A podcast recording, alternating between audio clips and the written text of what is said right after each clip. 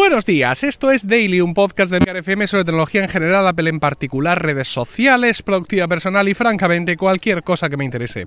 Hoy es jueves 25 de octubre de 2018 y voy a hablaros de la aplicación Libros, eh, antes conocida como iBooks, eh, aplicación que está en iOS, aplicación de lectura de libros electrónicos y de cómo puede ayudaros a dormir a los niños por la noche. Señores, esto es eh, un capítulo súper nicho, pero bueno, el tema me ha resultado suficientemente interesante como para traerlo aquí. Mis, mis hijos, mis hijos leen, o sea, no hace falta que le den una medalla ni nada de eso, pero bien, sí, pues eh, se han aficionado, los hemos aficionado un poquito a lo que son los libros. Eh, se traen libros del cole, de la biblioteca del cole, ah, tienen libros en casa, se los sacamos de la biblioteca, se los compramos, se los regalan, pues sí, evidentemente todo ese tipo de cosas, como entiendo que un montón de niños, tampoco son especiales. Evidentemente Isabel, que tiene 8 años, lee de forma autónoma y ya lee sus libros de tía Stilton y todas estas cosas que se llaman ahora, el equivalente entiendo que a los 5 y todo eso de cuando algunos éramos más jóvenes. Y Emilio, que tiene 5 años, algo lee, quiero decir, alguna, alguna palabra entiende, pero bueno, muy poco, pero aún así también está con, con libros trasteando de vez en cuando. El caso es que por todo esto, evidentemente, ellos, como otros muchos niños en todo el mundo, se han aficionado a que les leamos un cuento antes de dormir. Y eh, a partir de este curso, esta función me ha tocado a mí. ¿Por qué? Ah, porque antes esto lo hacía mamá, porque eh, le leía el cuento, Emilio hasta, eh, hasta un poquito avanzado el embarazo de Miguel, todavía seguía tomando teta, porque en casa somos de las estancias prolongadas, no llegando a la universidad, pero casi. Eh, entonces, pues claro, mamá entraba, Emilio tomaba un poquito de teta, mamá le leía el cuento, bien, era en nuestro reparto de tareas ese se le tocaba a ella, pero claro, eh, este año con Miguel, con Miguel siendo un bebé, que lo mismo está llorando, que lo mismo no, pues eh, mamá no puede estar también pendiente de dormir a los mayores, evidentemente, y ahora eso me ha tocado a mí. Porque si, si el nene está llorando o está tomando teta, mamá está con él, y si no, mamá está descansando o consiguiendo ducharse o cenando en silencio ella sola, así con los ojos muy abiertos, o lo que sea. Bueno, el caso es que ah, pensé que podía ser una buena idea, al, después de las dos tres primeras noches, dado que ellos los libros los tienen como ya muy leídos, evidentemente los libros que tienes en casa pues ya como que te lo sabes de memoria y eso está bien a veces porque ah, pues se crea un hábito en los niños, ya sabéis que a los niños les gusta ver la misma película mil veces porque ya se la saben y eso crea en ellos una sensación de bienestar, una familiaridad, todo ese tipo de historias. Pero pensé que sería buena idea que tuviéramos una serie de libros que fueran solo para dormir, ¿vale? Aparte que los libros para dormir pues tienen que ser eh, cortitos, etcétera, y los libros que ellos tienen y manejan por ahí, pues muchas veces no son necesariamente cortitos. Así que pensé eso, en digamos, en determinar, seleccionar una serie de libros que fueran solo para dormir e intentar de alguna forma también crear en ellos algún tipo de reflejo condicional, ¿no? Para ver si simplemente desenfundando el libro, pues ya, eh, ya se me dormía. No, no, es tanto, no es tanto, pero bueno, más o menos sí, sí está funcionando. En un momento dado empecé a leerles en el iPad. Al principio mm, les leía pues, los dos, tres cuentos que ya tenía comprados, eh, que compré hace tiempo porque me hicieron gracia o lo que sea, y eh, la cosa les gustó les gustó porque además se crea un ambiente muy majo. Yo me siento ahí, las camas de mis hijos forman una L, yo me siento en el, en el vértice de la L con la espalda hacia la pared, ellos cogen sus almohadas y las pegan a mí y me cogen los brazos, es, todo como súper idílico y súper bonito. Apagamos la luz de la habitación, solo se queda una luz de dormir que está encima de un armario, una luz roja muy bonita y yo con el iPad le leo el cuento. O sea, se crea un ambiente propenso a que se duerman, que es lo que, es lo que tienen que hacer. Entonces eso, al principio le leía libros que algún libro que ya tenía comprado, como por ejemplo El monstruo caramelo y alguno más que había por ahí. Claro, pasada la primera semana, se me ocurrió, digo, bueno, voy a entrar en la tienda, en la iBooks Store, a ver qué me encuentro. Y mm, para mi sorpresa encontré que había un montón de libros gratis y no gratis, ideales para contar antes de dormir. Eh, por ejemplo, del mismo autor de El monstruo caramelo, que es Israel Gómez, que se puso en contacto conmigo hace tiempo, no sé si regalamos aquí o en Lactando o no sé dónde, promocodes precisamente del monstruo caramelo. Bueno, pues del mismo autor tenemos El monstruo que perdió los colores, un libro muy interesante además de corte ecológico. Eh, cuesta dos pavos y está prometido que salga el monstruo fiesta, que cerraría la trilogía de los monstruos. Que por cierto, no sé si Israel escucha todavía este podcast, pero si estás por ahí, mis hijos me preguntan que cuándo va a salir el monstruo fiesta. Bien, en la misma temática de los monstruos, que es una cosa que da mucho de sí, tenemos Monstruosamente Monstruoso. También un libro muy bonito, muy chulo, muy bien dibujado, eh, digamos, propenso a que los niños vean que hay que portarse bien y todo ese tipo de historias. Luego tenemos una serie que se llama Una princesa diferente que este está muy gracioso porque es una niña que dice que ella es princesa, pero que cada noche, en sus sueños, es una princesa diferente. Una princesa pirata, una princesa caballero, una princesa no sé qué. Esta serie está muy chula. El primer libro, que es Una princesa pirata, primera parte, es gratuito y a partir de ahí cuesta un pavo.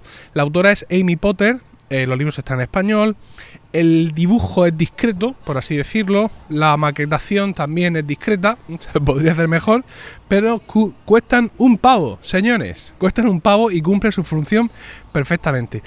Es cierto que en algún momento en el cuento me he encontrado algunos, algunos asuntos un poco raros, como por ejemplo hay, por un, hay un pequeño impulso en, en, la princesa, en la niña, que también se llama Amy, hay un pequeño impulso de, de comunismo, ¿no? Porque cuando ella es princesa caballero, ve los campos de su propiedad y opina que los campesinos deberían ser los propietarios de los campos, ¿vale?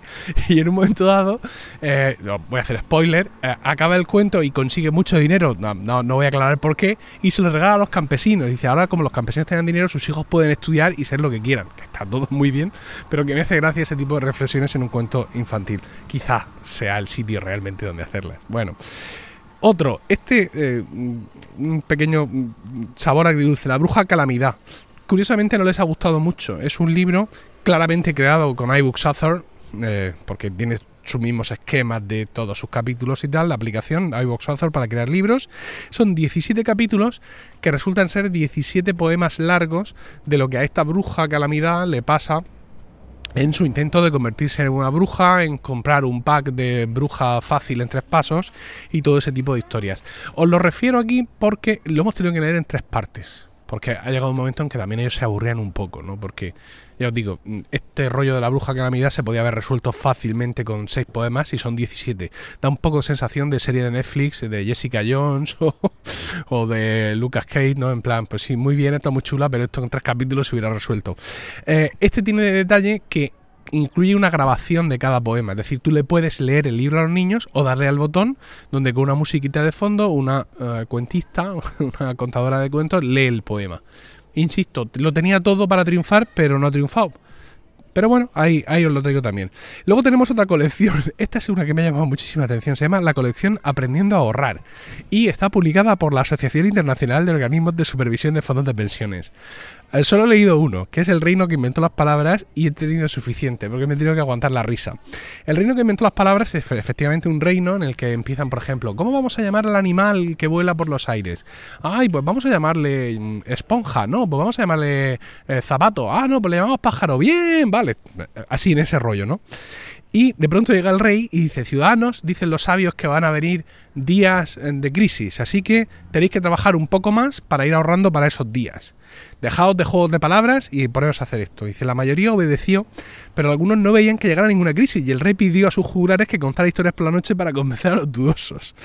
Y dice, llegó la crisis y entonces salió el consejero a decir, bueno, como vemos, eh, estamos en crisis, eh, los campos no florecen, etcétera, pero como os habéis portado muy bien y habéis ahorrado, nos va a ir estupendo. Dice, el rey ha predicado con el ejemplo.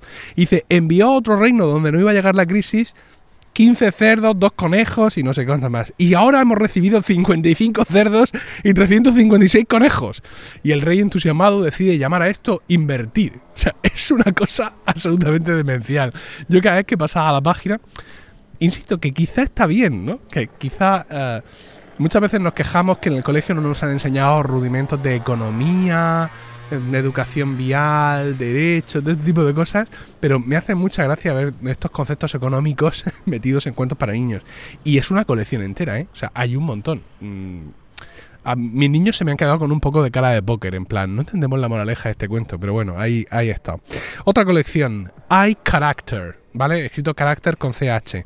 Estos son cuentos cortos, con frases cortas con letras muy grandes y dibujos que demuestran comportamientos erróneos de los niños y más importante sus propias reflexiones al respecto, obteniendo al final del cuento la clave para el buen comportamiento. Los títulos, por ejemplo, Un devora galletas principiante, que es sobre preguntar antes de tomar algo, Paseando y aprendiendo sobre la timidez, De tortugas y problemas, sobre ser honesto y decir la verdad, ah, mm, eh, como una flor, sobre ser optimista y estar de buen humor. Bueno, en fin. Eh, más o menos va de esto y también me han gustado mucho y a ellos también, ya os digo, cuentos muy cortitos, eh, por ejemplo, serían ideales para que un niño que está en, primero de primaria aprendiendo a leer los pudiera leer solo, para que os hagáis una idea del tipo de cuento que es, pero incluso a Isabel le gustan las pequeñas historias que cuentan estos cuentos. Bueno, evidentemente en iBooks, eh, la aplicación libros, ahora Books, hay literatura infantil normal, es decir, como los otros libros que he dicho que lee mi hija, como igual que hay libros para mayores, ¿no? Pero yo quería subrayar, entiendo que todo esto también estará en Amazon, para Kindle y tal, pero quería subrayaros este tipo de libros, estos libros digamos cortitos y tal, que me están siendo, insisto, muy útiles a la hora de dormir a los niños y bueno, pues quería compartirlo con vosotros porque eh, no es que crea, sino que sea ciencia cierta que hay eh, oyentes de este podcast que están en las mismas vicisitudes que yo y cualquier ayuda que nos demos entre nosotros es poca. Me queda mucha iBooks Store que recorrer, evidentemente, y seguro que encuentro más títulos, eh, bien sea gratis o, baratos como estos. Si tenéis alguno más que compartir, los espero en emilcar.fm barra daily, donde también encontraréis otros medios de contactar conmigo y no olvidéis suscribiros a focus.emilcar.es, donde encontraréis vídeos nuevos cada semana sobre esos temas, aplicaciones y servicios que nos interesan de verdad. Por ejemplo, hoy he publicado uno que me ha gustado mucho, que es eh, un libro, hay un libro, un vídeo sobre la versión 2.5 de MindNote para iOS, que ya es compatible con atajos. Y puedo crear un atajo con Siri para entrar a Quick Entry, que es una de mis funcionalidades favoritas. Pues ahí está ese vídeo, por ejemplo. También ahí en Focus y en Evox este, está Weekly, mi podcast semanal sobre iOS y mucho más, que evidentemente sale como cada viernes mañana a las 7 am. Que tengáis un increíble jueves, un saludo y hasta mañana.